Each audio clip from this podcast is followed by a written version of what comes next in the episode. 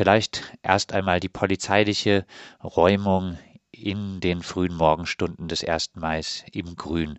Wie lief diese nach deiner Wahrnehmung ab? Ja, nach meiner Wahrnehmung war das so, dass es ein großes Volksfest war. Es war gerammelt voll und ich habe mich hier gut amüsiert, getanzt, Leute getroffen, geredet. Und den ersten Kontakt mit der Polizei hatte ich folgendermaßen. Ich ging die Adlerstraße Richtung Belfortstraße und wurde plötzlich von hinten kräftig angerempelt bin dabei gestolpert und äh, die Frau, mit der ich mich gerade unterhalten habe, die ist glatt umgerannt worden so. Und was dahinter steckte, war, dass ein Stoßtrupp der Polizei da im Laufschritt sich durch die Menge durchgeboxt hat. Ich war da gleich mit Adrenalin auf 150 und stinksauer und bin da hinterhergerannt und habe gefragt, was das Ganze soll, was sie hier tun, was sie hier wollen. Dadurch kam ich dann an die Einmündung Belfortstraße, Adlerstraße und stellte fest, dass da aus Richtung Wilhelmstraße schon eine große Reihe von Polizeibeamten stand und dass sie dabei waren, dieses Fest aufzulösen und zu räumen. Gab es denn eine Antwort von Seiten der Polizei auf äh, die Frage, was sie da machen? Verschiedene. Also ich habe die ganze Zeit eigentlich in der vordersten Reihe äh, passiven Widerstand geleistet und habe mit verschiedenen Beamten gesprochen. Manche haben nichts gesagt, andere haben gesagt, es läge ein Fall von Ruhestörung vor. Einer hat gesagt, äh, dieses Fest wäre nicht angemeldet und würde deswegen geräumt werden.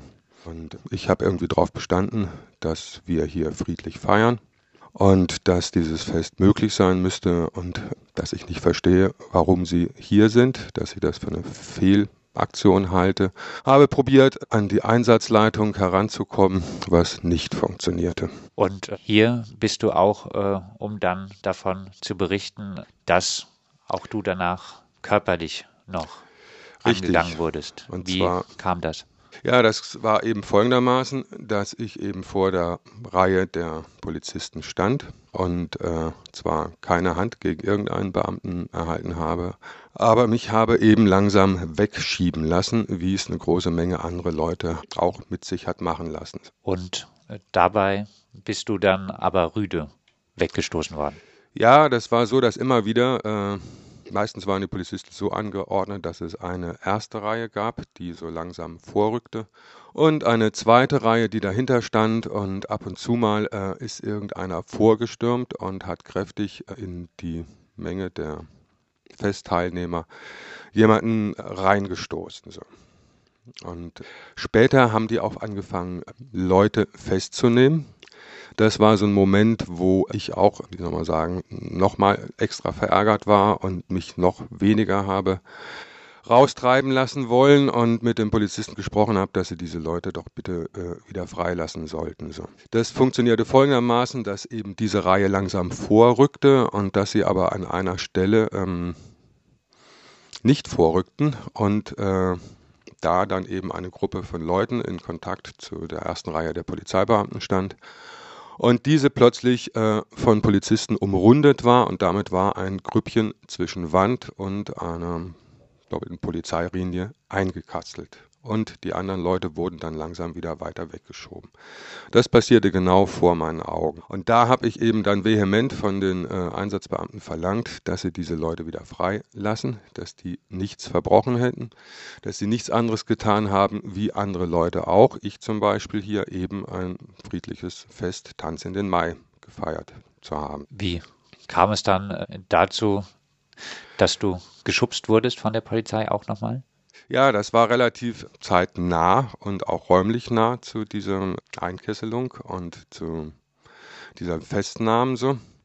Da war ich vielleicht fünf Meter weg und das war vielleicht fünf bis zehn Minuten später. Und ich wurde irgendwie gerufen, ich hatte was gehört, habe dann gerade äh, zur Seite weggeguckt und kriegte plötzlich einen Mordsstoß der mich eben nach hinten äh, fliegen ließ, hatte das Pech, dass ich genau vor so einer Baumscheibe stand, die so 15 bis 20 Zentimeter erhöht einen äh, Betonriegel drumherum hatte. So.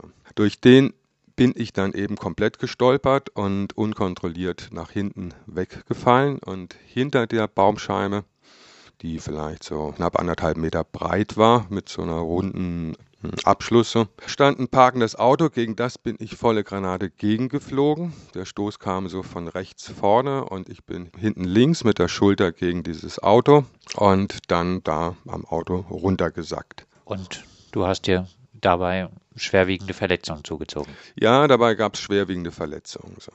Es war dann so, dass äh, andere Leute mir wieder aufgeholfen haben und mich gefragt haben, ob alles in Ordnung ist. Im ersten Moment mit dem Adrenalin und dem Schock, den ich hatte, meinte ich, ja, es ist alles in Ordnung. Einen Moment später machte ich eine Bewegung, wo ich einen starken Schmerz in der Schulter habe. Fast dahin, spüre eine Stufe und da war mir klar, dass das äh, Schlüsselbein gebrochen ist. Dann habe ich mich äh, zurückgezogen aus der Menge und bin in eine Unfallambulanz gefahren. Und jetzt äh, hat das Ganze welche Konsequenz? Ja, das hat jetzt folgende Konsequenz. Also ich wurde da direkt geröntgt, äh, der Schlüsselbeinbruch wurde festgestellt. Ich wurde dann für den 2. Mai wieder einbestellt zur genaueren Untersuchung. Äh, kriegte in der Nacht noch einen Rucksackverband und es wurde dann am zweiten Mal festgestellt, dass sich das Schlüsselbein nicht wieder richtig äh, gerichtet hat, sondern dass das so circa zwei Zentimeter die beiden Enden von außen und innen äh, einander überragten. Mir wurde empfohlen, das operieren zu lassen. Ich habe mich darauf eingelassen. So. Ich werde da jetzt eine Operation bekommen, morgen früh. Und äh, ich habe noch weitere Schäden erlitten. So. Ich habe immer mehr gemerkt, dass mir auch das linke Knie weh tut. Habe das dann äh, am 2. Mai auch testen lassen. Da wurde festgestellt, dass ich da eine erhebliche seitliche äh, Bewegungsmöglichkeit habe, die normalerweise ausgeschlossen sein sollte und als vorläufige Diagnose ein Außenbandriss oder eine starke Zerrung. Das wird nochmal über eine MRT, die so direkt nicht zur Verfügung stand, äh, genauer festgestellt. So, eventuell ist da auch noch eine weitere Operation nötig. Die Polizei würde auf jeden Fall äh, davon sprechen, wenn das einem Polizisten passiert wäre, dass es einen Schwerverletzten gegeben hat. Äh, jetzt gibt es ja auch die Auseinandersetzung, die Forderung nach äh, einer Kennzeichnungspflicht. Konntest du denn da an diesem äh, Tag irgendwie feststellen, wer da für diesen Stoß von Seiten der Polizei verantwortlich war? Nein, das konnte ich nicht, aus verschiedenen Gründen. Also äh, nach dem, was ich erlebt habe, waren die Polizisten nicht gekennzeichnet. Eventuell hatten sie auf dem Rücken eine Nummer. Ich habe es aber immer alle nur von vorne gesehen, deswegen weiß ich das nicht so. Dann war es ja auch so, dass der, der mir da diesen Stoß gegeben hat, das äh, in einem Moment gemacht hat, wo ich gerade nicht hingeguckt habe. Ja, das war für mich ein Stoß aus dem Nichts. Ich bin nach hinten weggeflogen. Denjenigen konnte ich sowieso nicht sehen. Dann ist es auch noch Folgendes, dass die Polizeibeamten da ja uniformiert und gepanzert sind und äh, Helme aufhaben und Visiere runter und die Visiere waren teilweise auch noch von innen beschlagen, weil es ja langsam in der Nacht auch frisch war. In jedem Fall ist da ähm, kein, keine individuelle er äh, Erkennung möglich selbst die Beamten, wo ich vorher mit gesprochen habe, so, da äh, waren schwer zu erkennen. Ne? Es war ja dunkel, man konnte durch die Visiere nicht durchsehen. So. Ich habe keine Möglichkeiten, diesen Beamten zu identifizieren. Hätte die Polizei deiner Meinung nach äh, eine andere Möglichkeit, ein milderes Mittel gehabt, um äh, da zu agieren? Meiner Meinung nach wäre das anders möglich gewesen. Ich habe im Nachhinein mir am 1. Mai durch Gespräche mit anderen sagen lassen, dass die schon länger da waren. Sie hätten einfach, äh, was dann in der Räumung wohl auch so war, ähm, die Musik hätten abschalten können. Und sie hätten vielleicht auch den Getränkeverkauf mm, einstellen lassen. So. Dann hätte sich das Fest langsam von alleine friedlich aufgelöst. Und es wäre ja mit dem Abstellen der Musik, die Hauptlärmemission, falls es eben um Ruhestörung ging, auf einen Schlag weg gewesen. Der Einsatz war meiner Ansicht nach überhaupt nicht nötig in der Weise. Dann dir vielen Dank. Ja, ich möchte noch äh, was hinzufügen. So. Mir ist da wirklich erheblichen Schaden zugefügt worden. So. Ja, ich bin jetzt krankgeschrieben. Ich kann meinem Arbeitgeber die äh, vertraglich zugesicherte Arbeitsleistung nicht erbringen. Das schädigt sozusagen auch das Bruttosozialprodukt. Ich bin selbst auch selbstständig, habe Aufträge, die ich nicht wahrnehmen kann. Mindestens einer wird mir komplett entgehen. dadurch, dass ich eben jetzt äh, nicht arbeiten kann und äh, die Leute auch Zeitdruck haben, sie müssen sich jemand anders nehmen. Ja, auch äh, den Sozialkassen entsteht dadurch m, besondere Kosten. Denn diese ganze Behandlung und OP und so weiter kostet ja auch Geld. Ja. Und dann wollte ich noch sagen, dass dieser ganze Einsatz als solches ja auch ein größerer Posten an Geld ist. Das kostet den Steuerzahler, diese Hundertschaft Bereitschaftspolizei da für Stunden in der Nacht äh, zusammenzutrommeln und die werden ja auch bezahlt. So. Überlegst du dir weiter zum Beispiel auch juristisch gegen das Vorgehen der Polizei vorzugehen?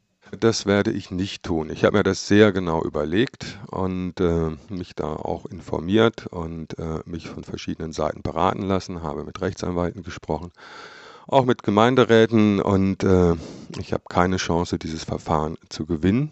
Schon allein deswegen, dass ich ja denjenigen, der das verursacht hat, gar nicht identifizieren kann. Und wie gesagt, so, es gab einen Haufen Zeugen, mir wurde ja auch aufgeholfen. Die haben aber praktisch auch keine Möglichkeit. Ne? So in diesem Cordon, wie die Polizisten da auftreten, ist die individuelle Person vollkommen in dieser paramilitärischen Einheit aufgegangen. Das sagt ein Betroffener der Polizeigewalt in der Nacht vom 30. April auf den 1. Mai.